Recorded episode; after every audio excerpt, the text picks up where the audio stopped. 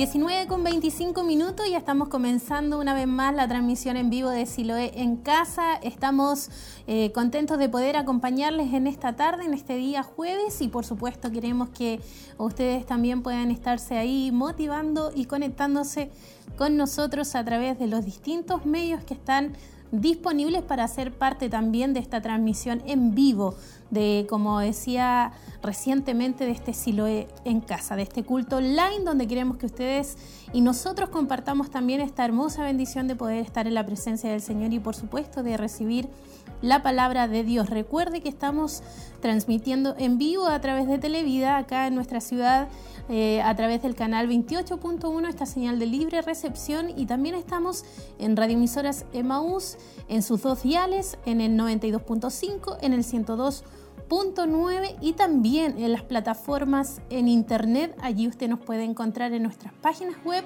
y por supuesto también estamos en las redes sociales, en Facebook, donde usted nos puede buscar como Televida Chillán y también en YouTube como Televida HD. Ya estamos también transmitiendo en vivo a través de, estos, de estas plataformas, de esta red social y queremos que también se comunique con nosotros, comience también a compartir la publicación de esta tarde y de esa manera también podamos llegar a muchas más personas que hoy siguen las redes sociales y que van siendo parte también de nuestra comunidad y podamos permitir también que esta bendición traspase los medios de comunicación. Así que le invitamos a que pueda hacer ese ejercicio de comentar, indicar desde dónde nos sintoniza en, este, en esta tarde de, de día jueves y al mismo tiempo poder también invitar a sus amigos a ser parte de lo que hoy estaremos viviendo en este lugar. Recuerde que estamos en vivo y que además nuestro obispo estará ministrando nuevamente un mensaje que está orientado en lo que hemos estado recibiendo en el último tiempo acerca de estas series que ha ido ministrando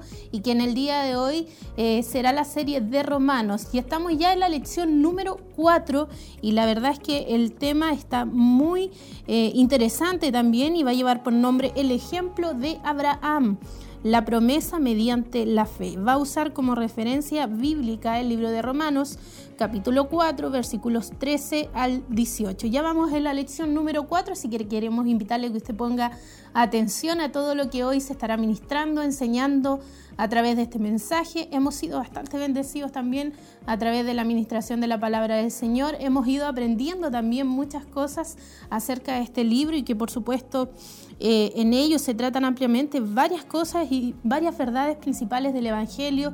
Hemos ido también viendo lo que es la justificación por fe, la ley y el espíritu, la gracia, las... Eh, la gracia y las obras, entre otros temas, y hoy por supuesto vamos a estar viendo también este tema que es la promesa mediante la fe y el mejor de, eh, mejor de este ejemplo, y como dice acá el encabezado, el ejemplo de Abraham. Así que quédese con nosotros, conéctese, manténgase muy atento allí a la sintonía. Estamos en pocos minutos más iniciando con Siloé en casa y por supuesto ustedes también serán parte desde el principio hasta el final y eso queremos, que ustedes en casita puedan estar ahí conectados desde el principio, puedan estar ahí también clamando al Señor, buscando al Señor, cantando junto a nosotros, junto al grupo Renuevo, preparando nuestras vidas para el tema. Si bien es cierto, es un estudio bíblico que nuestro obispo ha, iniciado hace algunas semanas, pero creemos que hay una bendición especial a través de los temas que son ministrados, que son exhortados para nuestras enseñanzas y edificación, así que le invitamos a que pueda estar muy conectado con nosotros, a no separarse de la sintonía, dedique este tiempo para que de, Dios también lo pueda bendecir, para que Dios le pueda ministrar y de esa manera usted también crecer en la parte espiritual que tanto necesitamos. Recuerde que estamos a través de Facebook también allí Vamos a, revisar si nos han llegado algún comentario, algún saludo a esta hora de la tarde. Estamos en vivo y por, supuesto a nosotros nos alegra mucho poder recibir también los comentarios, los saludos de nuestros hermanos que están ahí, eh, por supuesto, viendo la transmisión y que se conectan con nosotros, como nuestro hermano Ambrook Bonilla, que nos dice bendiciones, también nuestro hermano Rupton Rubilar, que también envía eh, muchas bendiciones, eh, estoy seguro que será una palabra de mucha bendición. Así es, también lo creemos nosotros, nuestro hermano Rupto, también nuestra hermana Ingrid Catalán, que también nos saluda eh, a todo el equipo de trabajo, a nuestros hermanos del Grupo Renuevo y también a los hermanos de la congregación, a ustedes que están en casita también, nuestra hermana ahí aprovecha de por supuesto saludarles e invitarles que se puedan quedar muy atentos a la transmisión en vivo que estamos realizando a esta hora de la tarde con una palabra de Dios para nuestras vidas. Así que no es un tiempo perdido, es un tiempo muy bien invertido el que vamos a tener, eh, por supuesto, aunque ustedes están allí en casita, nosotros acá, pero le pedimos también que usted ponga su máxima atención y dedique este tiempo para que el Señor también le pueda hablar y ministrar. Si está haciendo algo, bueno, apúrese allí y, cuando llegue el momento de la palabra, cuando llegue el momento del mensaje, pueda prestar esa atención necesaria para la palabra del Señor, porque es Dios hablándonos, es Dios dándonos esa, esa palabra para enseñarnos lo que Él tiene para nosotros, para enseñarnos hoy también lo que, lo que a través del ejemplo de Abraham, como dice aquí, la promesa mediante de la fe, tiene para nuestras vidas. Así que usted también invite, aproveche de poder invitar a otros, si tiene amigos, si tiene conocidos, a conectarse. Puede usted también ahí comunicarse con ellos, decirle, estamos transmitiendo en vivo. Yo creo que es bueno también eh, invitar a nuestros amigos, a aquellos que no conocen a Cristo o aquellos que se, nosotros como, como hijos del Señor sabemos que a lo mejor se han alejado, nuestros hermanos, amigos en la fe, poder invitarlos también a conectarse con nosotros. Eh, tal vez no los podemos traer físicamente acá a a nuestro templo por todo lo que está sucediendo, pero sí podemos hacer esa invitación. Nada nos cuesta, al contrario, es muy simple, es muy fácil poder publicar, poder compartir en un grupo con la familia y de esa manera también permitir que la bendición pueda llegar a otras personas que tanto también lo necesitan. ¿Nosotros somos bendecidos? Yo creo que sí, claro que sí. Somos bendecidos, somos fortalecidos en el Señor, en los momentos difíciles, en las circunstancias que muchas veces vivimos, tenemos la respuesta en la palabra del Señor, cuanto más aquellos que lo necesitan hoy también, démosle esa oportunidad para que puedan recibir la palabra. Así que invite usted a un amigo, a un conocido, a un colega de trabajo, a un familiar eh, y podamos también compartir la palabra del Señor a esta hora de la tarde y preparémonos también para poder compartir lo que será la bendición, por supuesto, del mensaje. El ejemplo de Abraham, la promesa mediante la fe. Vamos ya a la lección número 4 y va a estar en el libro de Romanos capítulo 4 versículos 13 al 18. Así que quédese muy atento a la sintonía de radioemisoras Emaús de Televida. Eh, también si a lo mejor eh, no dispone de estos medios y a lo mejor tiene internet, también puede hacerlo, por supuesto, nos puede buscar ahí en la aplicación Siloe, la puede descargar en su teléfono y de esa manera también tener todo el contenido y puede también tener la radio, la televisión allí y de esa manera también poder vernos a través de diferentes dispositivos móviles. Hemos tratado de, de dar todas las posibilidades de que usted tenga esas posibilidades al alcance de su mano y de esa manera no quedarse ajeno a la bendición que hoy tenemos en este lugar. Preparémonos todos juntos, estamos en tiempos complicados también, estamos viviendo tiempos difíciles, pero más eh, hoy más que nunca debemos también nosotros buscar de nuestro Dios, buscar las instancias que Él nos da y esta es una buena oportunidad de poder aprovechar de estar en su presencia. Así que le invitamos a prepararse, le invitamos a conectarse, le invitamos a que no se separe de nuestra sintonía, sino que pueda estar y permanecer allí muy pendiente de la bendición que tenemos porque queremos compartirla con ustedes, no queremos que ustedes se la pierda, al contrario, queremos que usted también sea bendecido de parte de nuestro Dios. Y si hay algo en su corazón, si hay alguna necesidad, también le hacemos la invitación para que usted nos pueda dejar su pedido de oración. Estamos también muy atentos a ello, hay mucha necesidad hoy en el pueblo del Señor. También conocemos a lo mejor algunas situaciones difíciles que, que, conocidos de nosotros a lo mejor están viviendo y sería bueno también tener esa amabilidad y esa preocupación por ellos al exponer también esa petición. Así que si usted tiene una necesidad, no dude en hacernos llegar. Al final nuestro obispo va a estar orando también por cada una de esas peticiones y al mismo tiempo.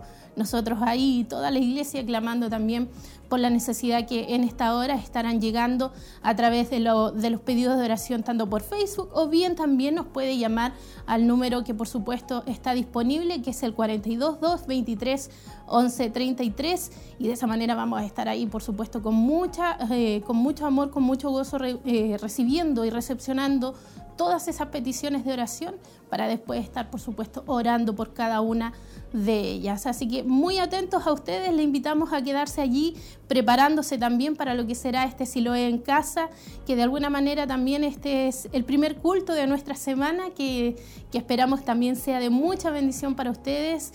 Eh, si a lo mejor hay algunos ahí en casita que están eh, desanimados puedan cobrar nuevas fuerzas, puedan tener este tiempo especial en la presencia del Señor.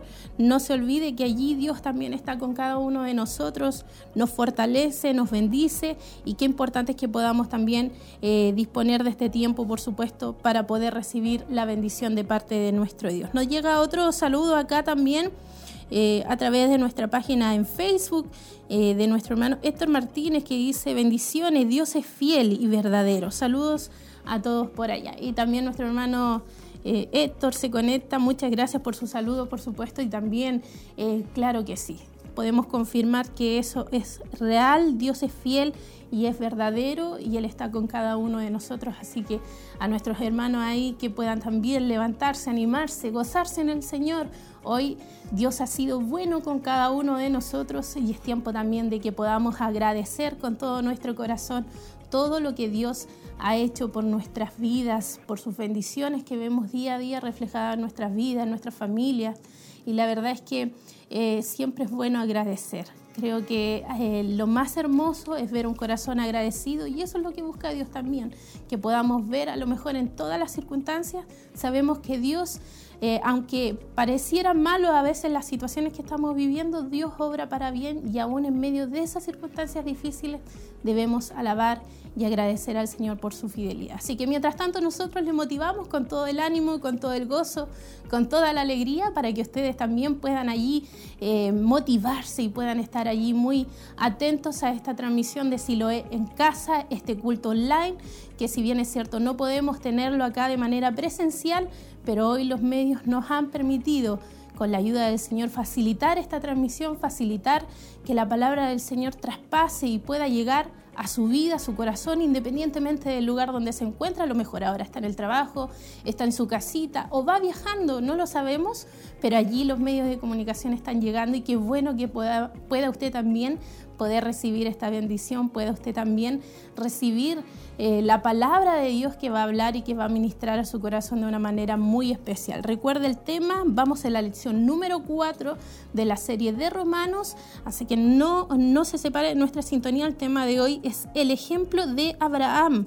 La promesa, la promesa perdón, mediante la fe va a estar en el libro de Romanos, capítulo 4, versículos 13 al 18. Hay algunos que han ido siguiendo esta, esta temática, lo mismo como fue también con el libro de Apocalipsis. Eh, yo creo que algunos ya tienen ahí un libro de apuntes listo para poder también registrar cada uno de los puntos que hoy nuestro obispo va a estar ministrando y que por supuesto va a estar exhortando de este libro y de este capítulo que nos va a hablar acerca de este ejemplo de Abraham, la promesa mediante la fe. Así que busque su Biblia, prepárese ya con tiempo.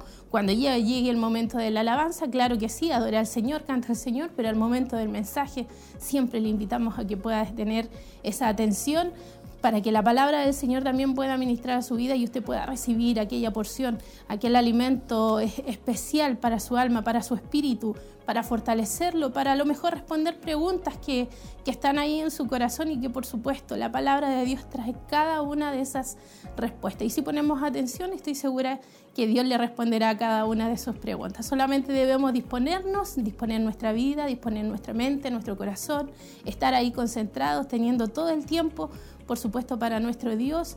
A lo mejor hemos tenido un día con, con muchas actividades, pero separemos esto, esta hora y media aproximadamente que dura eh, si lo es en casa y dispongámoslos para recibir la, estar, mejor dicho, en la presencia del Señor y recibir también el mensaje que Él tiene para cada uno de nosotros. Y recuerde también que estamos en Facebook y que de esa manera también ustedes nos pueden llegar a hacer, eh, nos pueden llegar eh, eh, los saludos a través de este medio y pueden también, por supuesto, hacernos llegar sus pedidos de oración. Estamos ahí muy atentos también para que de esa manera ustedes también puedan estar haciéndonos llegar esos pedidos de oración. Sabemos que hay muchas situaciones que viven cada uno de nuestros hermanos y estamos ahí muy atentos también para poder estar eh, leyéndolas, registrándolas y de esa manera nuestro obispo también va a estar leyéndolas al final del También nuestra hermana, nuestra hermana Viviana Parra dice, muchas bendiciones mis hermanos, pido la oración por mi familia eh, que salió positivo del virus. Somos cuatro familias que estamos contagiados y más de seis niños. Así que ahí vamos a estar también, por supuesto, anotando esta petición y esperamos también que nuestros hermanos puedan tenerla ahí en la oración a nuestra hermana Viviana y toda su familia. Eh, el último saludo que acá nos llega, nuestra hermana Paulina Caro dice bendiciones a nuestro obispo y hermanos esperando la palabra del Señor. También acá nos dice pido la oración por Gonzalo Riquelme, por salvación, sanidad y dirección para su vida. Así que ahí leemos los últimos saludos que nos llegan y con esta invitación queremos también que ustedes queden muy atentos porque quiero invitarles a que podamos juntos compartir esta hermosa bendición de Siloé en casa. En esta hora le damos la bienvenida a todos los hermanos que están viendo a través de Televida y así también por las diferentes plataformas que eh, se pueden ver ahora. Esperamos que este culto sea de mucha bendición para ustedes y que eh, lo más importante que es la palabra llegue a todos los corazones y pueda quedar grabada en ellos. Ahora vamos a pasar a orar para dar inicio a este culto. Señor Padre Eterno, venimos ante tu presencia, Padre, para adorarte, para exaltarte, nombre, Señor. Tú eres digno de alabanza, digno de exaltación. Te adoramos, Padre, porque eres Dios Todopoderoso. Queremos presentarte, Señor Eterno, este culto. Toma control, toma dominio de nuestras mentes, de nuestros corazones, Señor. Permite que nuestra alabanza llegue como un perfume grato ante tu presencia. Permite que tu presencia traspase las pantallas, Señor, porque sabemos que muchos están escuchando, serán bendecidos a través de la alabanza y sobre todo a través de tu palabra, Señor. Permite, Padre, que esa palabra quede implantada en nuestros corazones, Señor, y que haya una disposición, Señor, de poder, de poder hacer tu voluntad siempre, Padre. Te pedimos y te rogamos, Señor eterno, que tomes el control de todas las cosas. Perdónanos si, si te hemos fallado. Perdónanos, Señor eterno, porque constantemente, Padre eterno, necesitamos que tú nos limpies, que tú, Padre Santo, seas redimiendo nuestros pecados a través de tu sangre poderosa y queremos presentarnos ante ti limpios para tu gloria y para tu honra, Señor. En el nombre de Jesús. Amén y amén.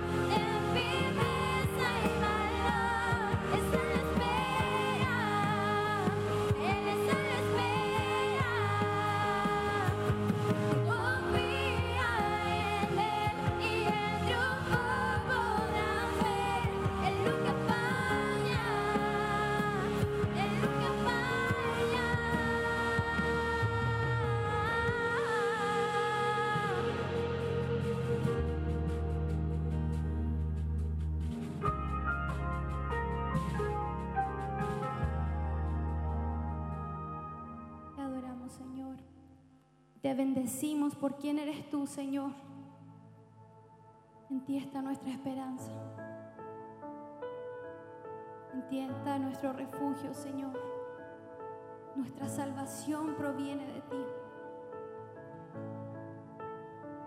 Cuán grande abismo entre nosotros, cuán alto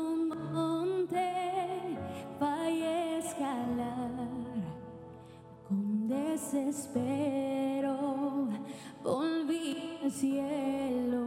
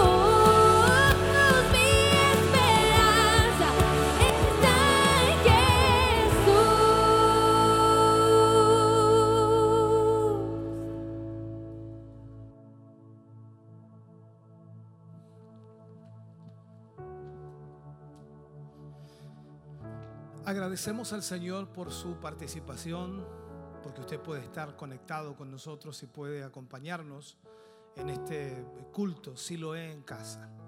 Gracias por todos nuestros hermanos y hermanas que siempre de alguna manera se conectan y a través de esa conexión también reciben bendición de Dios, fortaleza para su vida espiritual y esperamos que sean pero tremendamente bendecidos en cada oportunidad que lo hacen.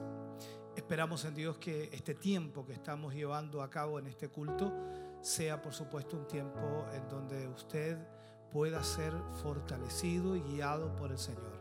Cada alabanza, cada adoración, sin duda tiene un propósito y tiene una finalidad. Exaltar al Señor, darle honra a Él y también nosotros ser fortalecidos a través de esa adoración. Gracias damos al Señor de que podemos transmitir y que podemos llegar a tantas familias, hermanos y hermanas a través de todos estos medios de comunicación que sin duda son tremendamente importantes. Han cobrado una, importancia tremenda en estos últimos meses, ya que por no poder reunirnos o no poder congregarnos, sin duda ha causado el hecho de que muchos hermanos tengan que recurrir a ellos, ya sea la radio, la televisión, la internet, las redes sociales, que sin duda han sido de mucha bendición. Gracias mis hermanos por estar con nosotros, gracias por acompañarnos y esperamos que siempre en sus corazones esté también la oración para que la obra de Dios siga avanzando. No tan solo orar por quienes estamos llevando adelante la obra, sino también orar para que Dios pueda suplir, cubrir y también proveer para la obra. Cada día nos enfrentamos a diferentes desafíos que son naturales y son normales pero Dios ha sido bueno hasta este momento y esperamos seguir viendo la mano de Dios en esa área. Es por ello entonces que queremos pedirle a ustedes que puedan aportar y que puedan ah, ofrendar a través de la cuenta corriente de la corporación. Les recordamos que es del Banco de Crédito de Inversiones, la cuenta corriente es la 76 61 86 76 y el titular es Iglesia Siloé en Movimiento y el RUT es el 65 062 675 raya 3. La confirmación de su pago envíela a tesorería y si no puede hacerlo llámenos al 42 223 1133. De esa manera usted estará aportando y apoyando a la obra del Señor. Recuerde que a esta cuenta usted puede también transferir su ofrenda, eh, su diezmo, puede transferir también Iglesia a mi casa, puede transferir socio de Dios o cualquier compromiso que tenga con la obra de Dios. Y de esa manera entonces la obra de Dios seguirá siendo sostenida a través de su generosidad y de su aporte. Creo que nuestros hermanos de la corporación saben perfectamente qué es lo que deben hacer y cómo deben hacerlo. Muchas gracias a cada uno de ustedes que, que estarán ofrendando y entregando para la obra de Dios en esta hora. Quiero invitarles a orar y quiero invitarles para que podamos a través de la oración agradecer a Dios primeramente y también pedir su bendición para ustedes. Padre, oramos en el nombre de Jesús. Vamos ante su presencia, entendiendo y comprendiendo, Señor, que vivimos quizás tiempos conflictivos, difíciles, pero aún así su mano de amor no se ha separado de su pueblo. Usted sigue bendiciendo, usted sigue trayendo a su pueblo, a su iglesia, una bendición especial. Es por ello, Señor, que pedimos en esta hora y en este momento que esa gracia divina suya sea sobre cada uno de sus hijos y de sus hijas. Multiplique, Señor, lo que hay en poder de ellos. Bendígales en una forma especial. Traiga sobre ellos, Señor, una bendición maravillosa hasta que sobreabunde.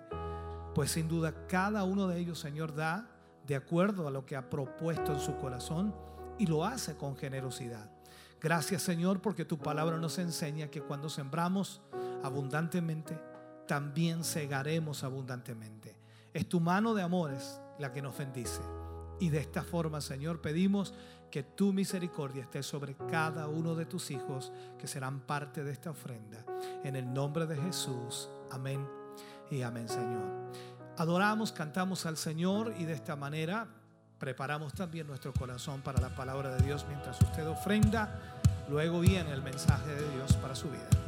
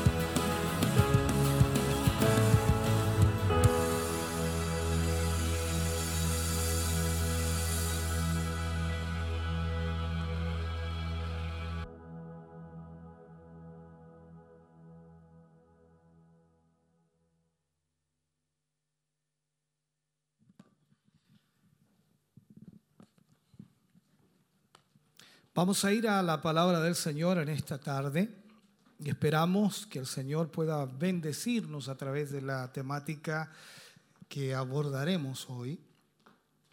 Recuerde que estamos tratando lo que es el libro de Romanos, estamos estudiando una cronología capítulo a capítulo. Y en el día de hoy vamos a tomar el capítulo 4 para estudiar de él Vamos a leer algunos versículos para iniciar, por supuesto, este estudio en este día. Así que espero que ponga mucha atención a lo que la palabra del Señor nos tiene para, para esta hora. Vamos a leer Romanos capítulo 4, versículo 13 al 18. Romanos capítulo 4, versículo 13 al 18. Y leemos la palabra del Señor, lo hacemos en el nombre de nuestro Señor Jesucristo. Dice, porque no por la ley fue dada a Abraham o a su descendencia la promesa de que sería heredero del mundo, sino por la justicia de la fe. Porque si los que son de la ley son los herederos, vana resulta la fe y anulada la promesa. Pues la ley produce ira, pero donde no hay ley tampoco hay transgresión. Por tanto, es por fe, para que sea por gracia, a fin de que la promesa sea firme para toda su descendencia. No solamente para la que es de la ley, sino también para la que es de la fe de Abraham, el cual es Padre de todos nosotros. Como está escrito, te he puesto por Padre de muchas gentes delante de Dios a quien creyó, el cual da vida a los muertos y llama las cosas que no son como si fuesen. Él creyó en esperanza contra esperanza para llegar a ser padre de muchas gentes, conforme a lo que se le había dicho, así será tu descendencia. Padre, oramos en el nombre de Jesús Vamos ante su presencia dando gracias por su inmenso amor y misericordia. Hoy, Señor, no podemos dejar de agradecer la bondad suya sobre nuestras vidas. Cada día, Señor, nos sorprende su gran amor y su gran misericordia. El amor, Señor, que usted coloca en los corazones de sus hijos y de sus hijas se refleja, Señor, cada día. Y es por ello que agradecemos, Señor, por su gran bondad. En este día y en este momento deseamos con todo nuestro corazón que esta palabra que tomaremos y usaremos para poder hablar sea una palabra, Señor, que nos despierte, que nos lleve a entender y comprender, Señor, lo que necesitamos hacer como creyentes. Afirmar y reafirmar nuestra fe en su palabra y confiar plenamente, Señor, en que ella nos guiará a toda verdad. En el nombre de Jesús le agradecemos hoy por esta bondad suya, para la gloria de Dios. Amén y amén, Señor. Bendito sea el nombre del Señor. Bien, vamos a hablar en el día de hoy y vamos a usar como título el ejemplo de Abraham, la promesa mediante la fe. El ejemplo de Abraham y la promesa mediante la fe. En los días del apóstol Pablo, Abraham y David eran probablemente tenidos en alta estima por la nación de Israel. Muchos más eh, que otros personajes del Antiguo Testamento, a pesar de que hay muchos personajes en el Antiguo Testamento. Luego recordamos que el Señor en su día hizo la siguiente pregunta cuando vamos al libro de Mateo capítulo 22, versículo 42 dice, ¿qué pensáis del Cristo? ¿De quién es hijo? Ellos le dijeron, de David. Ahora, creemos que en esos días, como lo dije, la gente pensaba que las personas más destacadas del Antiguo Testamento serían Abraham, el fundador, por supuesto, de la raza o de la nación de Israel, y David, el rey más importante de Israel. Aquí Pablo lo que hace es usar estos dos destacados personajes del Antiguo Testamento como ilustración para basar sus declaraciones en el capítulo 3. Y él lo pone para que nosotros podamos entender que hay un acuerdo, que hay concordancia entre la ley y el Evangelio. Aunque cuando lo analizamos y lo estudiamos en las perspectivas diferentes, ¿no? Ah, representan dos sistemas diametralmente opuestos, mm, pero no se contradicen, están en conflicto el uno contra el otro, increíblemente, pero no se contradicen. Tanto bajo la ley como antes de la ley, la fe en Dios fue el único requisito. Recordemos que antes que apareciera la ley, la fe de Abraham estaba presente. Abraham antes de la ley fue justificado no por la ley, sino por la fe. Y David, que estuvo bajo la ley, cantó a la justificación por fe. Ahora, Pablo no estaba eh, presentando aquí una doctrina nueva o extraña en ese momento, ni tampoco cancelaba el Antiguo Testamento o dejaba al judío flotando en el mar de la vida. Eh, no, no, no. No, estaba haciendo eso, mucho menos dejarlo como eh, sujeto a un ancla en lugar de estar en un bote salvavidas. O sea, no estaba haciendo eso Pablo. Pablo estaba demostrando que tanto Abraham como David estaban en el mismo bote salvavidas, el cual Dios estaba ofreciendo al pueblo en su día, y el cual lleva, por supuesto, el nombre de justificación por la fe. Ahora, la ley era un instructor. Eso es lo que Pablo en varios pasajes habla. La ley era un instructor y tomó de la mano al hombre que se encontraba bajo la ley para llevarlo al Señor Jesucristo. En los primeros cinco versículos de este capítulo 4 eh, del libro de Romanos, vemos que Abraham fue justificado por fe. Eso lo vemos, por supuesto, desde el versículo 1 al 5. Abraham fue justificado por la fe. Y Pablo aquí lo que hace es apelar al caso de Abraham. O sea, se enfrenta con el supuesto objetor judío, aquellos que se oponían a lo que Pablo estaba diciendo. Y Pablo habla como israelita, diciendo eh, de esta manera ante ellos eh, y al mismo tiempo diciéndoles, yo también soy descendiente del patriarca Abraham. Y él les pregunta y les habla, ¿qué diremos pues? ¿Qué obtuvo nuestro progenitor Abraham según la carne? Esa es la pregunta que de alguna manera Pablo puede hacerles. Entonces la importancia de Abraham en el plan de redención es evidente y también los judíos hablaban de su progenitor, el amigo de Dios le llamaban ellos. Los judíos siempre hablaban de Abraham decían, el amigo de Dios. Y lo hacían con admiración, lo hacían con reverencia. Recuerde que ellos siempre decían, nosotros somos hijos de Abraham. Ahora, es cierto que hay mucho que es ejemplar en la vida de Abraham, es una realidad, aunque la escritura no esconde sus caídas o sus fallas o sus errores o incluso su pecado.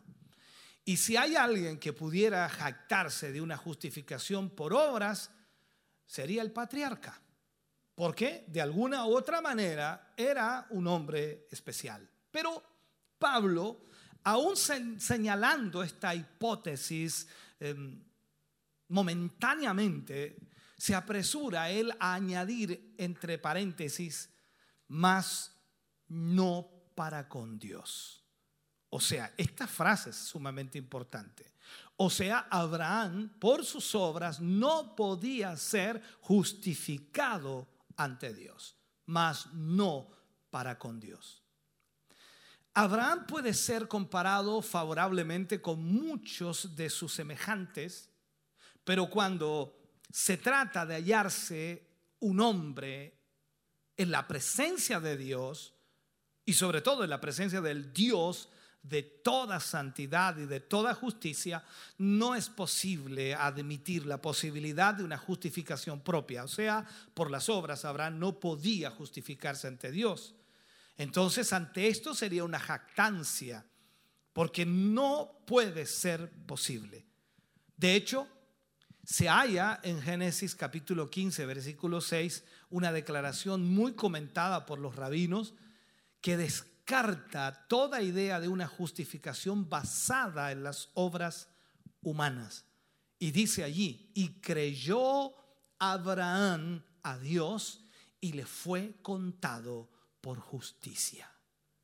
O sea, aquí no es que estaba siendo justificado en la justicia de Dios por las obras, sino porque creyó por la fe. Dios había reiterado la promesa del hijo heredero. Y muchas veces, sin duda, Abraham tiene que haber pensado en ello.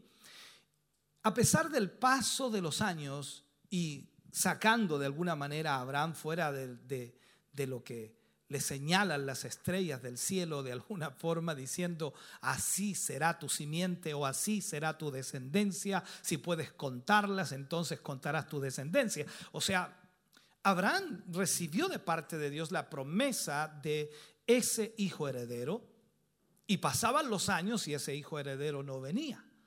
Entonces el patriarca aceptó la palabra de Dios como superior a toda posibilidad humana. Y esta fe que tuvo Abraham le fue contada por justicia, porque él confió y creyó en Dios. El verbo, a ver si lo puedo pronunciar bien, logisomai. Ese verbo, logisomai, traducido por atribuir, contar por o incluso estimar como, que podría ser lo que significa en realidad este, este verbo se empleaba en la contabilidad, cuando la gente contaba cosas o dinero o eh, cualquier tipo de especie.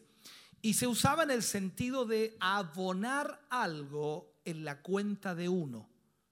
Lo que nos ayuda, por supuesto, a comprender un término que podría estimarse como un número o como un tecnicismo en realidad teológico. En este sentido podríamos mencionarlo de esta manera.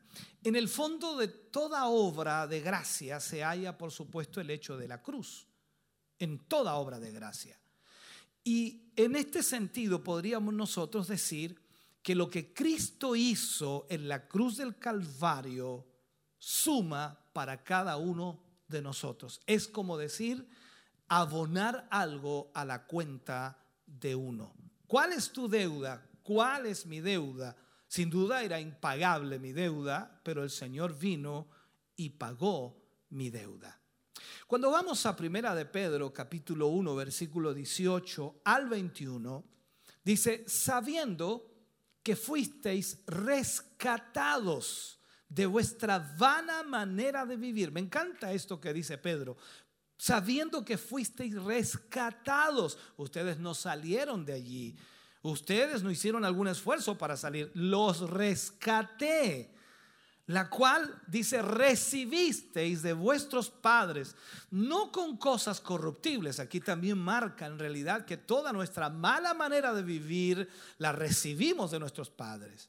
Entonces, no con cosas corruptibles como oro, plata, sino con la sangre preciosa de Cristo es como fuimos rescatados como de un cordero sin mancha y sin contaminación, ya destinado, dice, desde antes de la fundación del mundo, o sea, antes que el mundo fuera creado, antes que el mundo fuera formado, antes que Adán fuera creado, ya estaba, escúcheme bien, destinado antes de la fundación del mundo el sacrificio de Cristo. Pero dice, manifestado en los postreros tiempos por amor de vosotros y mediante el cual creéis en Dios, quien le resucitó de los muertos y le ha dado gloria para que vuestra fe y esperanza sean en Dios. Extraordinario. Ahora, cuando Abraham despreció todo lo humano, para confiar totalmente en la promesa de la simiente, en la promesa que Dios le hacía, hizo posible entonces que Dios abandonara en su cuenta la justicia que Cristo había de establecer en el sacrificio del Calvario. Eso fue lo que sucedió y a eso se refiere Pablo en este sentido. Los términos del mensaje no se habían aclarado en los tiempos del patriarca, pero cuando Dios se adelantó con promesas de gracia que fueron por supuesto recibidas por la fe de un hombre, que este es Abraham, hallamos entonces todos los elementos esenciales del Evangelio eterno. De allí en adelante vemos que por supuesto cuando Cristo viene y aparece, lo más importante era creer, tal como lo hizo Abraham. Cada uno de nosotros debemos entenderlo. Pablo escribe a los Galatas en el capítulo 3, versículos 6 al 8, y les dice, si Abraham creyó a Dios y le fue contado por justicia, sabed por tanto que los que son de fe, estos son hijos de Abraham. Y, lo, y la escritura, previendo que Dios había de justificar por la fe a los gentiles, dio de antemano la buena nueva a Abraham diciendo, en ti serán benditas todas las naciones. O sea, Estamos viendo algo extraordinario. A mí me dan ganas de salirme del tema y ponerme a predicar, hermano, pero tengo que mantenerme en el tema. Los minutos son preciosos aquí. Ahora, Pablo no predicaba novedades eh, peligrosas para nada, sino que aclaraba los profundos principios de la gracia y de fe que informan, por supuesto, las relaciones de Dios de alguna forma entre el hombre y Dios y el hombre humilde a través del Antiguo Testamento. Lo que Pablo estaba haciendo entonces era aclarar lo que ya Dios había hablado, porque lamentablemente los mismos judíos y los mismos religiosos habían eh, distorsionado y no estaban entendiendo absolutamente nada de eso.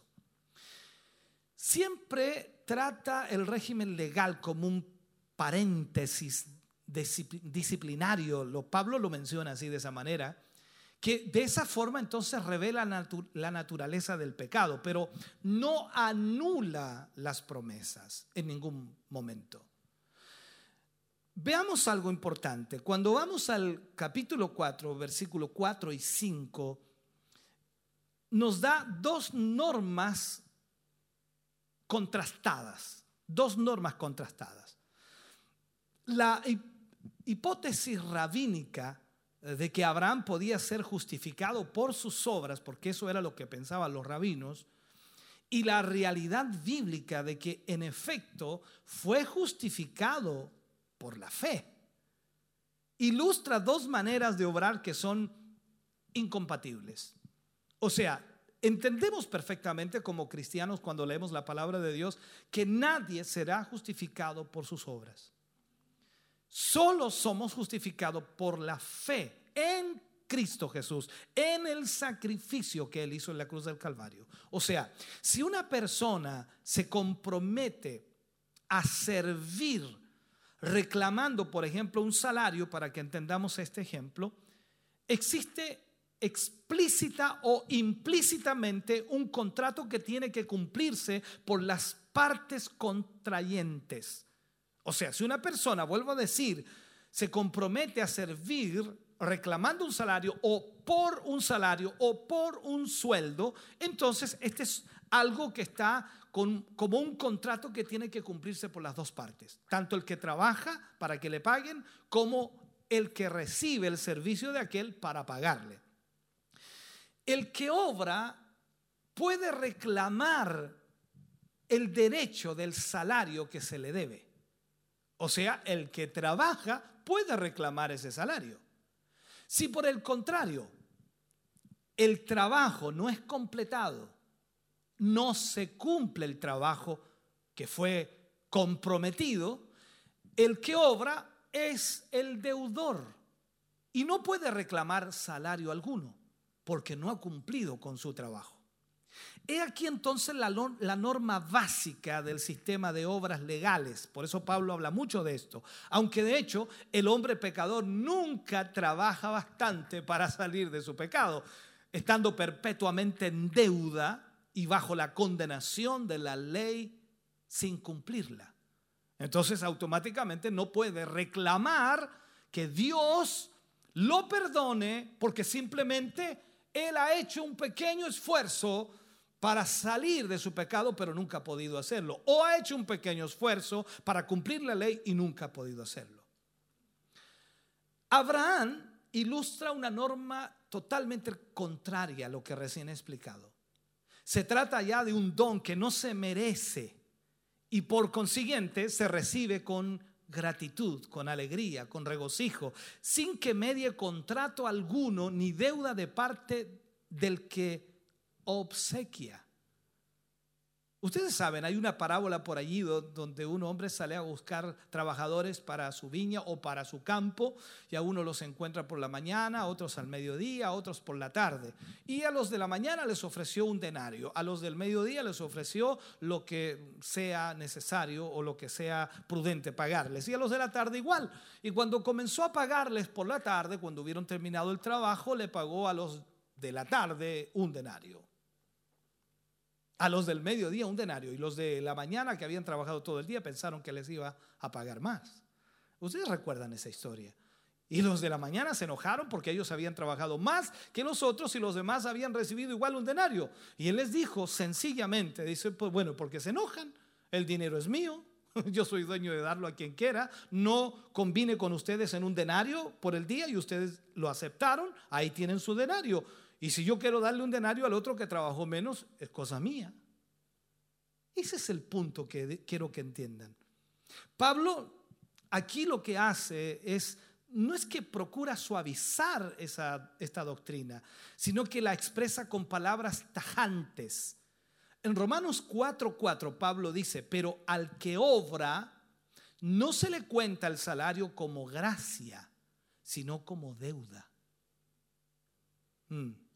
Pero al que no trabaja, dice aquí, en este versículo, eso es lo que entendamos, ¿ya?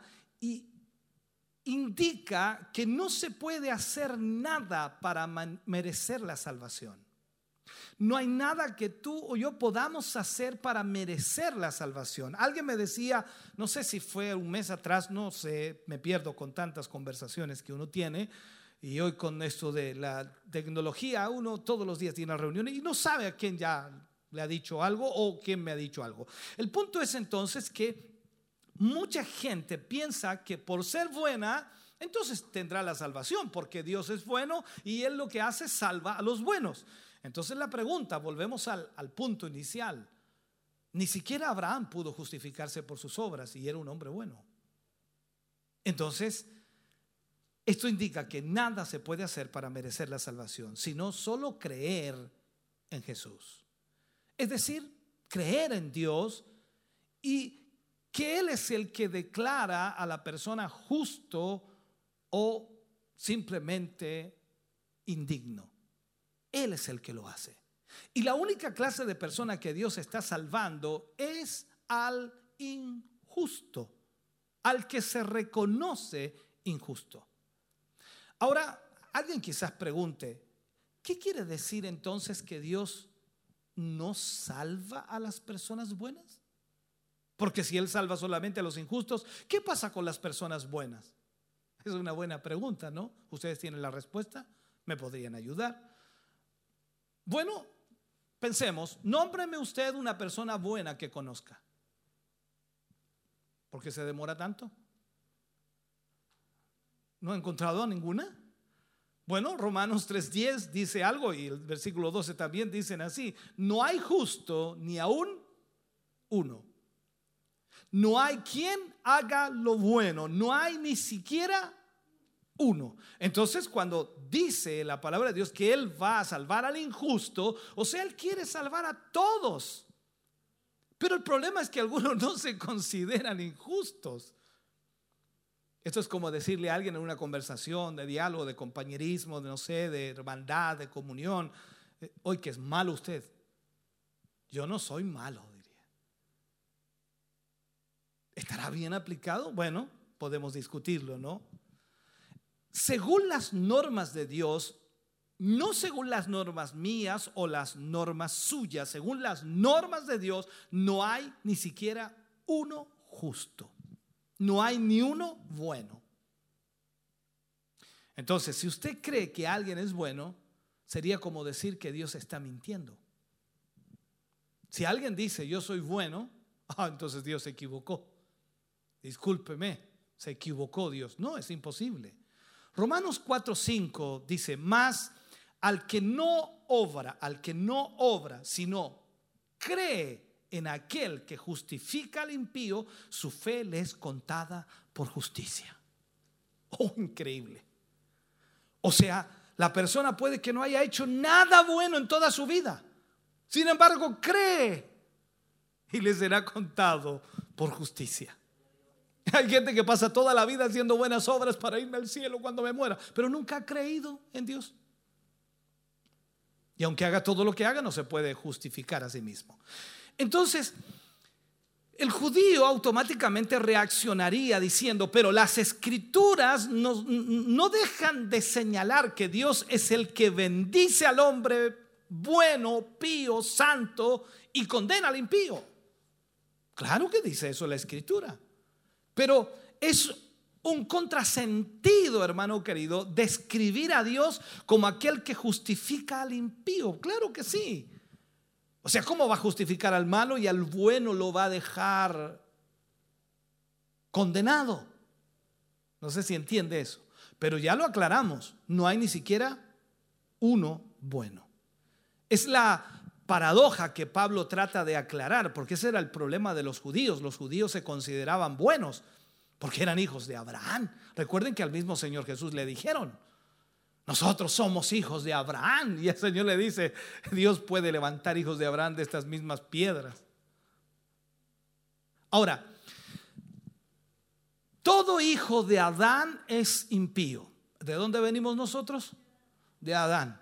De alguna manera es el tatara, tatara, tatara, tatara, tatara, tatara, tatara, tatara, tatara, tatara, tatara, tatara, tatara, abuelo.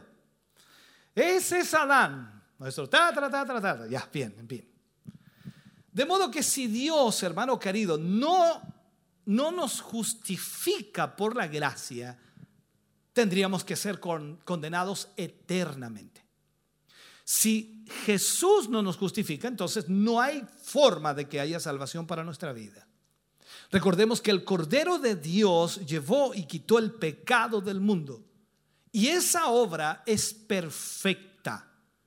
Es una obra de propiciación es una obra de infinito valor. De modo que si Dios puede ser justo y Él es el que justifica al impío, al malo, al pecador, que vuelve de alguna, de alguna manera sus espaldas al pecado para creer en Él, entonces el Señor viene y lo justifica. Para Pablo no hay terreno neutral en esta discusión, no se puede.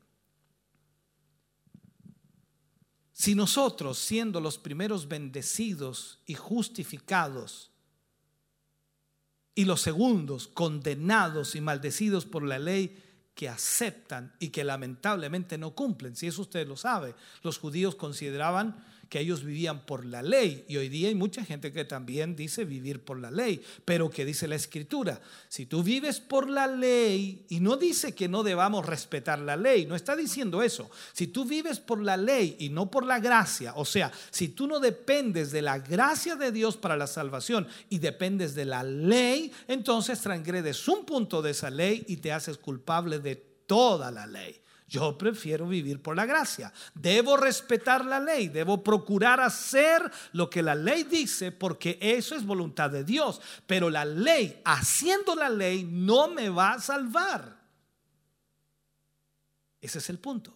Ahora, el maestro señaló la misma diferencia entre quienes quieren hacer contratos con Dios y los otros que no le dejan todo a su gracia en la parábola de los obreros de la viña en Mateo capítulo 20, versículo 1 al 16, cuando habla de eso, eh, llegando a los últimos, recuerde usted lo que le explicaba, les pagó el mismo denario y ellos se enojaron.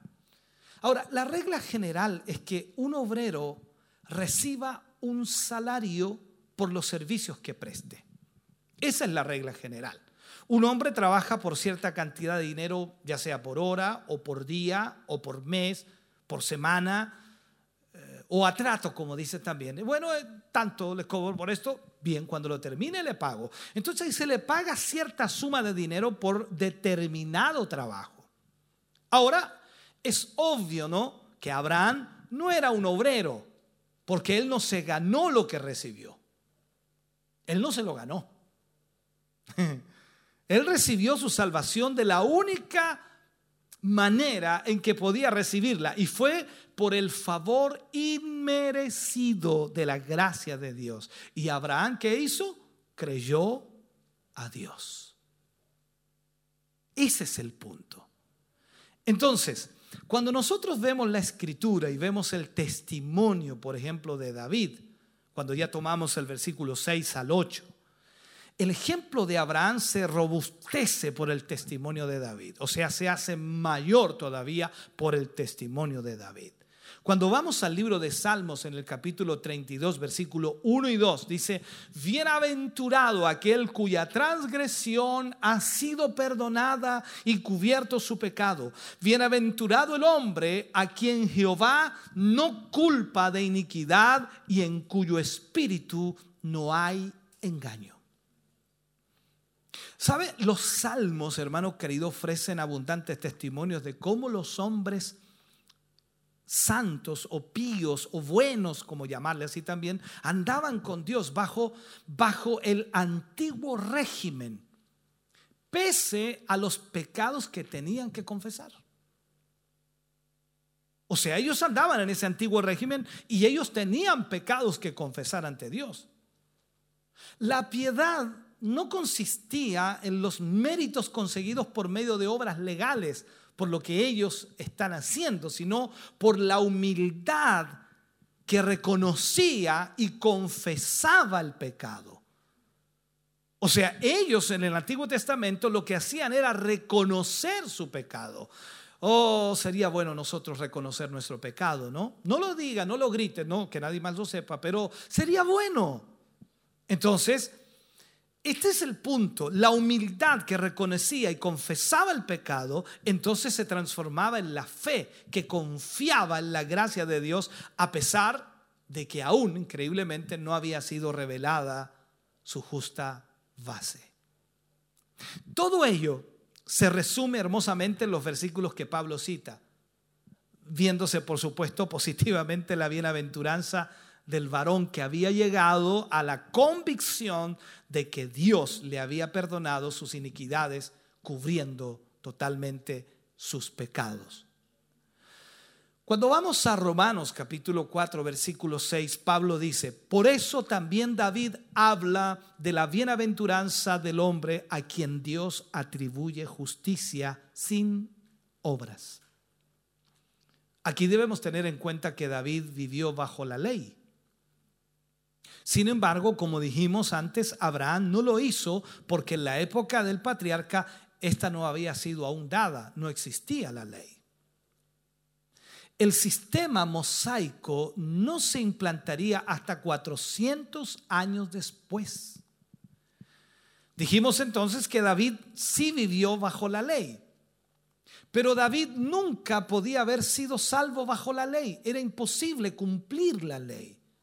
Por consiguiente, entonces David escribió la bendición de, que, de que Dios reconociera la justicia sin obras, porque David no tenía buenas obras. Y aquí es donde nosotros, ¿qué está diciendo, pastor? Ah, ¿Te está diciendo que David no era bueno?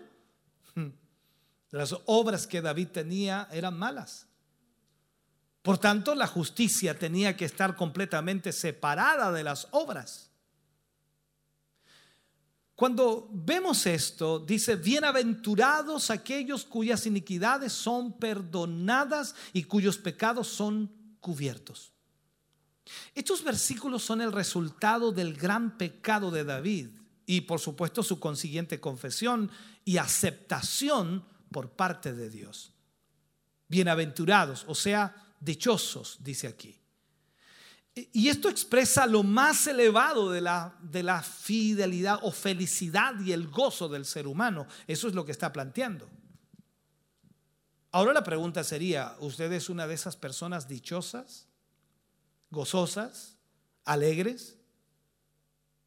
Yo me alegro de estar en ese grupo, que no soy justificado por mis obras, porque imagínense si fuera justificado por mis obras, oh, ya, ya perdí, ya perdí. Pero gracias a Dios soy justificado por la gracia.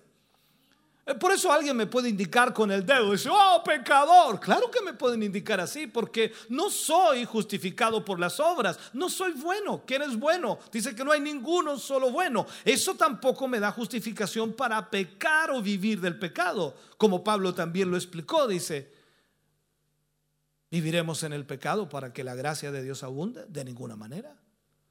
O sea, tenemos que entenderlo. Esta dicha que debe haber expresa la gran alegría de tener los pecados perdonados. ¿O acaso usted no se ha acostado por la noche dando gracias a Dios, Señor, gracias por este día y gracias por perdonar mis pecados? Oh, y saber que usted se acuesta y si se duerme y no despierta, despertará en el cielo. Extraordinario. Alguien dice, o sea, tengo que decir eso en la noche. Sí, dígalo. O sea, esta es la bienaventuranza más grande de todas. Y David, por supuesto, la conocía por experiencia propia. David había quebrantado la ley de Dios deliberadamente. Recordemos un poco de la historia de David. Él había quebrantado la ley de Dios deliberadamente. No, no lo había hecho en su ignorancia. O sea, David lo que hizo no era por ignorancia. Él sabía perfectamente lo que estaba haciendo. Él sabía el alcance de la maldad que había cometido. Sin embargo, fue perdonado. Y eso es impresionante. Y esto habla de una remisión, de un perdón completo. Y, esto, hermano querido, es mucho más que un simple perdón. O sea, un juez severo, pongamos esto así en, esto, en esta forma, un juez severo puede puede perdonar algunas cosas, puede perdonar algunos pecados, pero no todos. Puede perdonar algunos hechos, pero no todo. Pero aquí se habla de la ternura de Dios, del amor de Dios, que toma al pecador en sus brazos de amor y ternura y lo recibe con cariño y sus pecados son perdonados. ¿Y cómo? ¿Cómo lo hace? Bueno, porque el Señor Jesucristo murió y derramó su sangre por cada uno de nosotros. Por eso dice, bienaventurado el hombre a quien el Señor no culpa de pecado. En otras palabras, dichoso es el hombre cuyo pecado el Señor no cargará su cuenta, al que el Señor no le tome en cuenta su pecado. David, hermano querido, seguimos en esto, eh, fue un gran pecador. Sin embargo, Dios quitó su pecado tal como le informó Natán el profeta. Recordemos segunda de Samuel capítulo 12 versículo 13. Entonces dijo David a Natán, pequé contra Jehová. Y Natán dijo a David, también Jehová ha redimido tu pecado, no morirás. Wow. Pero David fue castigado. David había dictado su propio castigo cuando él respondió al relato que Natán, el hombre de Dios, le contó. Recuerde que le habló de ese hombre rico que tomó la cordera de un hombre pobre y se la comió con sus amigos. Y en aquella ocasión David dijo, debe pagar cuatro veces el valor de esa cordera. Así lo dijo y cuatro de los hijos de David fueron muertos. El hijo de Betsabé, Abnón, su hijo mayor, Absalón y Adonías. Él marcó su castigo. Recuerde también a Faraón por dar una gráfica o también por dar un ejemplo. Cuando Faraón venía la última plaga, él con su propia boca la produjo. Ese es el punto. La aflicción de David fue como una plaga durante todos los días de su vida. Pero la culpa de David no fue cargada en su cuenta, aunque otro la llevaría por él. No nos sorprende entonces, hermano querido, que él pudiera decir en el Salmo 32, versículo 1, bienaventurado, dichoso, aquel cuya transgresión ha sido perdonada y cubierto su pecado. Luego vemos en Romanos capítulo 4, versículo 9 al 12, lo que es la justificación y nos da a entender que no depende de la circuncisión. O sea, ¿se limita la bendición a los circuncisos? Pablo reitera la declaración de la justificación hecha a favor de Abraham. Pero frente a la incomprensión judía, frente al enredo que tenían los judíos, pregunta si tal bendición correspondía solamente a Israel. Y el judío respondía, nosotros somos los hijos de Abraham, como muestra la circuncisión. Señal que, o señal de que había separado a Abraham de un medio o de medio de las gentes, o sea que era especial. Por lo tanto, como nosotros también nos circuncidamos, somos especiales, somos hijos de Abraham. Ahora recordemos algo. Si usted va a la Biblia y lo estudia bien, Abraham fue declarado justo antes de su circuncisión. O sea, no fue la circuncisión la que lo declaró justo. Pablo entonces emplea el argumento muy sencillo y contundente para contrarrestar el exclusivismo de los judíos, señalando el claro hecho histórico de que la declaración de la justicia se halla en Génesis 15, 6, mientras que la circuncisión fue instituida 14 años después en las circunstancias descritas en Génesis 17. Entonces, subraya el sorprendente hecho de que Abraham era todavía un incircunciso cuando recibió las promesas y la justificación y el pacto. O sea, les está diciendo eh, Pablo a los judíos, eh, esperen un poco, Dios puede llamar a estos gentiles y hacerlos salvos. Ese es el punto. Ahora, ¿cuál es el alcance de la promesa? Romanos capítulo 4, versículo 13 al 17 habla de esto. Dice, ¿cómo hemos de entender, dice, la promesa dada a Abraham o a su descendencia de que sería heredero del mundo? ¿Cómo la vamos a entender? ¿De qué manera la entendemos? Pablo les pregunta.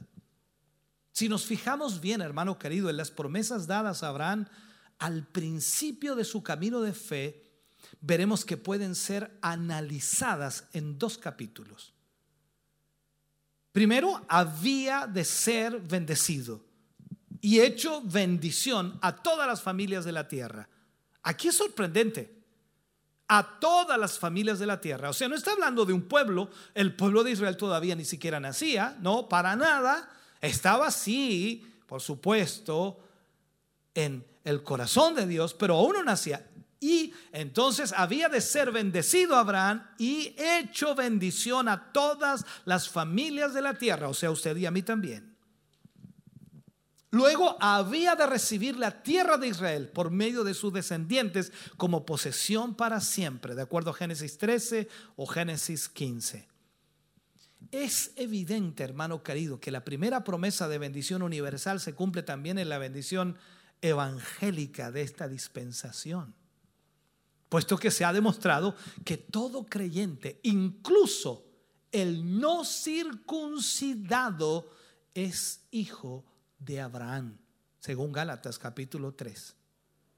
Entonces Pablo afirma que la ley promulgada 430 años después del pacto descrito en Génesis 15 no podía anular los términos del contrato garantizado por Dios, porque Dios lo había dicho de esa manera. Entonces, Para ir cerrando este tema, que está fascinante, me dan ganas de seguir, ¿no? Pero vamos a ir cerrando. La calidad de fe de Abraham. En Romanos capítulo 4, versículo 17 al 22, aparece ahí fe y esperanza en el caso de Abraham. Al principio, Abraham y Sara esperaban, como es natural, por supuesto, que el hijo le sería dado como fruto de su unión matrimonial. Pero al paso de los años, muestra que la esposa lamentablemente era estéril. Sin embargo, en la medida en que desfallecía la esperanza natural, aumentaba el elemento de fe. O sea, Dios quería entonces someter a su siervo a esta severa disciplina por la que tenía que reconocer la mano de Dios en el cumplimiento de esa promesa. Tenía que confiar. Por eso le dice, así será tu simiente. Esperanza contra esperanza. O esperando contra esperanza. Abraham creyó. De modo que los largos años de desilusión y de tristeza desembocaron en un resultado glorioso. El patriarca llegó a despreciar hasta el hecho de la muerte y puso su confianza en aquel que da la vida a los muertos. Él confió. En este caso, si miramos los cuerpos normalmente incapaces para la paternidad y la maternidad habían de vivificarse y de este modo el origen del pueblo escogido, el primer paso hacia la, a la venida de la simiente, que es Cristo Jesús, estableció un principio de eterna validez y de fundamental importancia, tremenda importancia. Cuando leemos Romanos 4:19 dice, y no se debilitó en la fe al considerar su cuerpo. O sea, ni siquiera se miró y dice que estoy viejo, yo ya no, no creo que pueda tener hijos, no, esto es imposible, mire la edad que tengo, estoy todo arrugado, estoy quedando sin pelo, no sé, todo ese tipo de cosas que le pasan a los viejos, ¿no?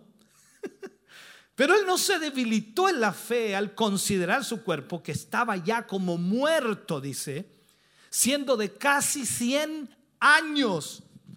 Incluso no se debilitó en su fe a pesar de la esterilidad de la matriz de Sara, su esposa. La esperanza, hermano querido, llegó a fundarse en algo mucho más sólido que el orden natural. O sea, Abraham no confió en el orden natural de las cosas, pero Abraham, ¿cómo vas a tener un hijo? Dios me lo dijo, pero eres un anciano, Abraham. Dios lo prometió y Dios lo dará. O sea, fe extraordinaria, una fe que venció el hecho de la muerte, le fue entonces contada por justicia. Entonces cuando nosotros leemos rápidamente el libro de Romanos y tomamos estos versículos así como muy a la ligera, decimos, y la fe de Abraham le fue contada por justicia, dice, y mi fe también será contada por justicia. ¿Y, y en qué estás confiando? A ver. ¿Y le estás creyendo a Dios o no? Entonces ahí está el problema. Ahora, esta fe no es imputada arbitrariamente. Esta actitud espiritual de un hombre que consciente, muy consciente de la falta de fuerza y al mismo tiempo de la esperanza para el porvenir, porque sabía que se estaba envejeciendo rápidamente, esa fe él la echa sobre Dios y vive por su palabra prometedora de un futuro de bendición, de una promesa que llegará. E, es la justa y necesaria confianza en Dios. Y esto deben todos los creyentes confiar de, confiar de esta misma manera. O sea, cada alma viviente debe confiar de esta manera en Dios. Frente a Dios debe demostrar su confianza para siempre. Entonces Abraham adoptó esta actitud y esa actitud, hermano querido, tal cual como él la adoptó con Dios, en todo lo que Dios le había prometido fue fundamental. Tal fue la actitud de Abraham delante de Dios por medio de Cristo, que hizo posible, por supuesto, la imputación de la justicia por Dios en ambos casos. El Evangelio nos tras, ¿cómo llamarlo? No, no trastorna el orden espiritual que se aplicaba a Abraham, sino que lo ilustra, lo amplía y lo confirma. Porque Abraham fue espiritual, tuvo conexión con Dios, habló con Dios, Dios le habló a él. Tal fe, hermano querido, da gloria a Dios, porque anula toda base de jactancia humana y está plenamente persuadida de que Él es poderoso para cumplir todo lo que ha prometido. Si tú y yo confiamos en Dios y creemos que Él hará todo lo que Él nos ha prometido, nosotros debemos vivir en esperanza contra esperanza. Aunque las dificultades sean inmensas en nuestra vida, debemos creer en lo que Él ha dicho. ¿Sabe? La muerte y la resurrección en el nuevo siglo, cuando vemos esto, es como imposible, ¿no? Pero Jesús lo hizo. Entonces, la justificación de Abraham se extiende a todos los fieles. Pablo lo que hace es vincular el Evangelio con la experiencia de Abraham y viceversa. Toma el Evangelio y lo lleva a la experiencia de Abraham. Entonces, habiendo demostrado Pablo la calidad de la fe de Abraham, Pablo expresa lo mismo en el sentido inverso. El, el, anuncio de la justificación por la fe en el caso de Abraham no fue algo, ¿cómo llamarle? privativo suyo para él solamente o para ese tiempo solamente, sino que la declaración de ella se extiende a todos los fieles que aceptan a Cristo Jesús y la resurrección que viene de Dios como única respuesta a la a la nulidad y muerte de todo lo humano. Recordemos algo. La muerte de Cristo es el sacrificio supremo que constituye el fin del pecado. Y suena extraño, y la muerte de la muerte. El sacrificio de Cristo, hermano, querido, constituye el fin del pecado y la muerte de la muerte y que solo puede propiciar el trono de Dios. Por lo tanto, la resurrección siempre presupone la ofrenda por el pecado y manifiesta la victoria de la justicia de Dios sobre la iniquidad y de la vida de Dios sobre la muerte. El creyente de esta dispensación, Pablo habla mucho acerca de la dispensación. El creyente de esta dispensación es el que cree que Dios levantó de entre los muertos a Jesucristo. Y sobre esta base somos justificados delante de Dios. Yo creo que Jesús murió y resucitó de entre los muertos. Y repetimos que la declaración de la justificación del creyente corresponde a la realidad de su nuevo estado en Cristo. Cuando vemos Romanos 4:25 dice, el cual fue entregado por nuestras transgresiones y resucitado para nuestra justificación. Eso sí que es fe. Confiar en que Cristo Jesús resucitó de entre los muertos no solo en la muerte de Cristo, sino también en su resurrección. Alguien ha dicho que en su muerte Cristo pagó nuestra deuda y en su resurrección Él descargó esa deuda. Oh bendito Dios. Él justifica a los que creen en la muerte y resurrección de Cristo. La pregunta sería, ¿ha llegado usted tan lejos en su relación con Dios? ¿Cree usted en Él? Pues debe creer que Jesús vivió, murió y resucitó de entre los muertos. Y hoy vive para siempre. Y cuando usted cree en Él, es justificado por la fe tal como Abraham fue justificado por la fe. No por las obras de la ley, sino por la fe. Ahora usted y yo tenemos esa realidad de creer en Jesús y ser justificados por la fe en Jesucristo. Te invito a orar.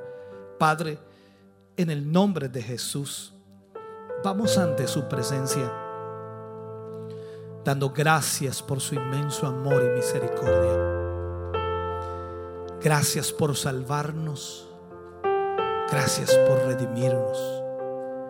Y antes de todo ello, gracias por perdonarnos.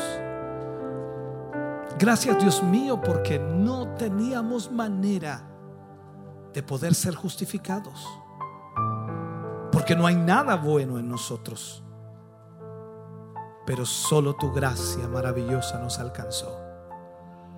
Gracias mi Dios por este momento y tiempo especial. Gracias por tu palabra, gracias por hablarnos y ministrar nuestros corazones.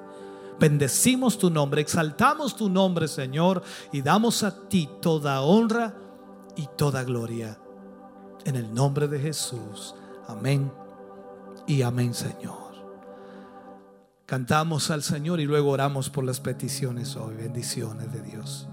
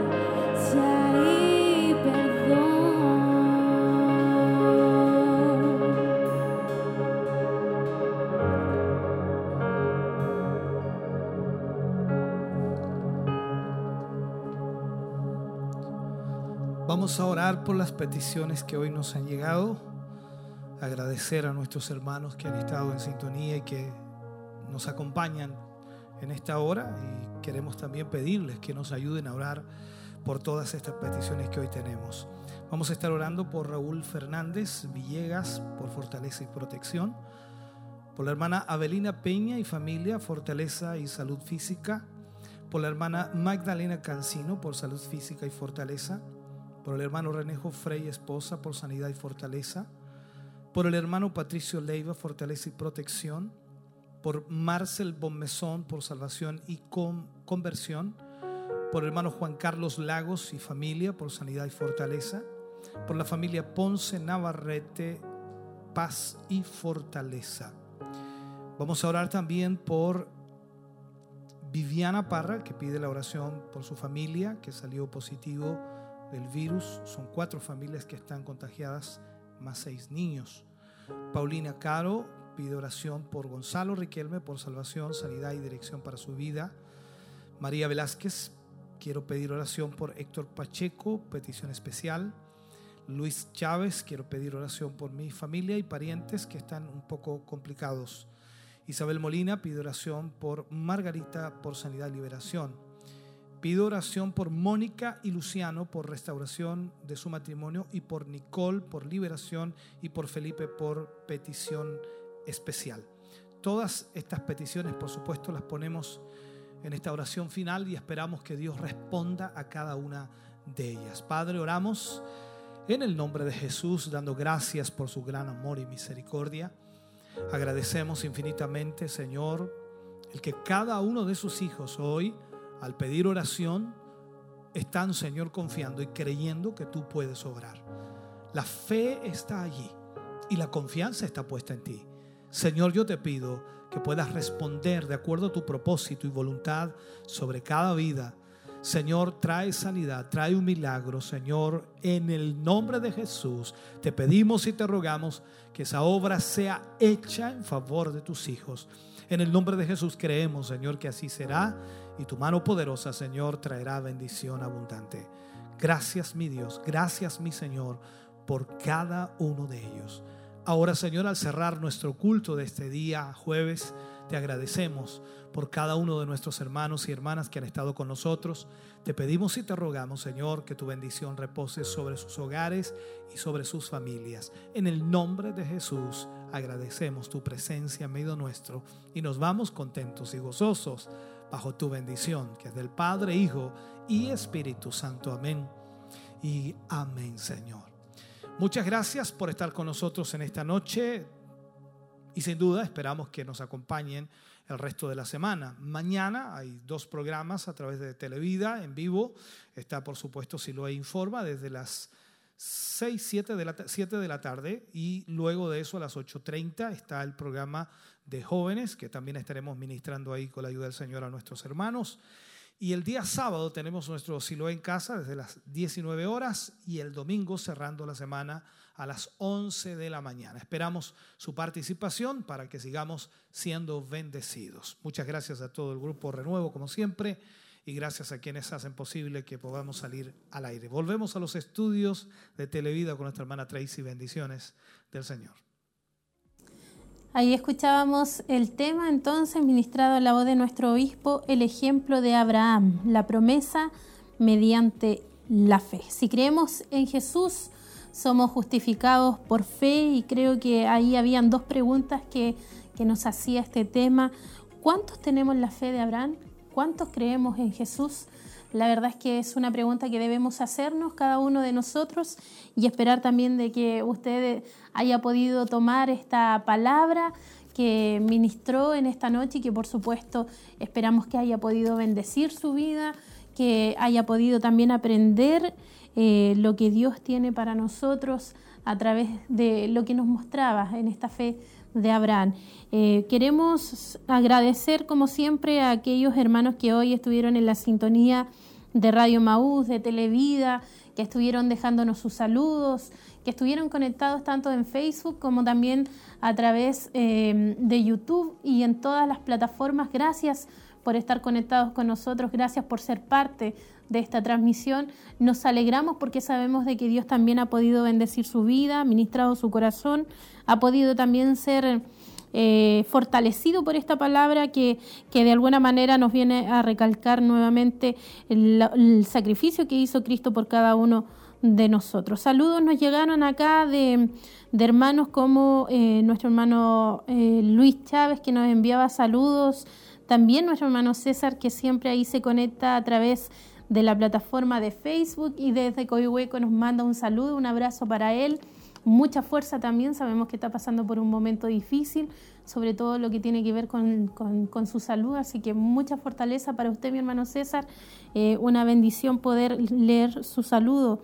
Eh, también nuestra hermana Victoria Leiva, Dios les bendiga mucho, eh, también nuestra hermana María Velázquez, que también aquí nos saluda, nuestra hermana Paulina Caro, que ahí también nos hacía eh, conocer su petición de oración, lo leíamos al principio y también al final nos dice, gracias Señor por su, por, por su gracia y por su misericordia. Eh, Hilda Jara también eh, nos comenta, Carolina Venegas, José Samuel, que hace cuatro minutos solamente nos escribió diciendo desde San Felipe conectado. Muchas gracias a todos. Nuestro hermano también ahí lo anotaba, Raúl Puentes, que estaba conectado a través de de la página en YouTube. Ahí también nos comentaba con un saludo al principio de esta transmisión. Eh, nuevamente agradecer y esperamos que el día de mañana puedan seguir conectados con nosotros a través también de Radio Emisoras Emaús, de Televida, sus diferentes plataformas. Continúen la programación. Eh, ha sido preparada para su edificación, para alimentar su vida espiritual y de esa manera usted pueda ser fortalecido. Nos despedimos a nombre de todos nuestros hermanos de acá de de, Televida, de Radio Maús. Gracias a todos ustedes, gracias por acompañarnos y esperamos encontrarnos en una próxima oportunidad, si Dios así también lo permite. Dios les bendiga.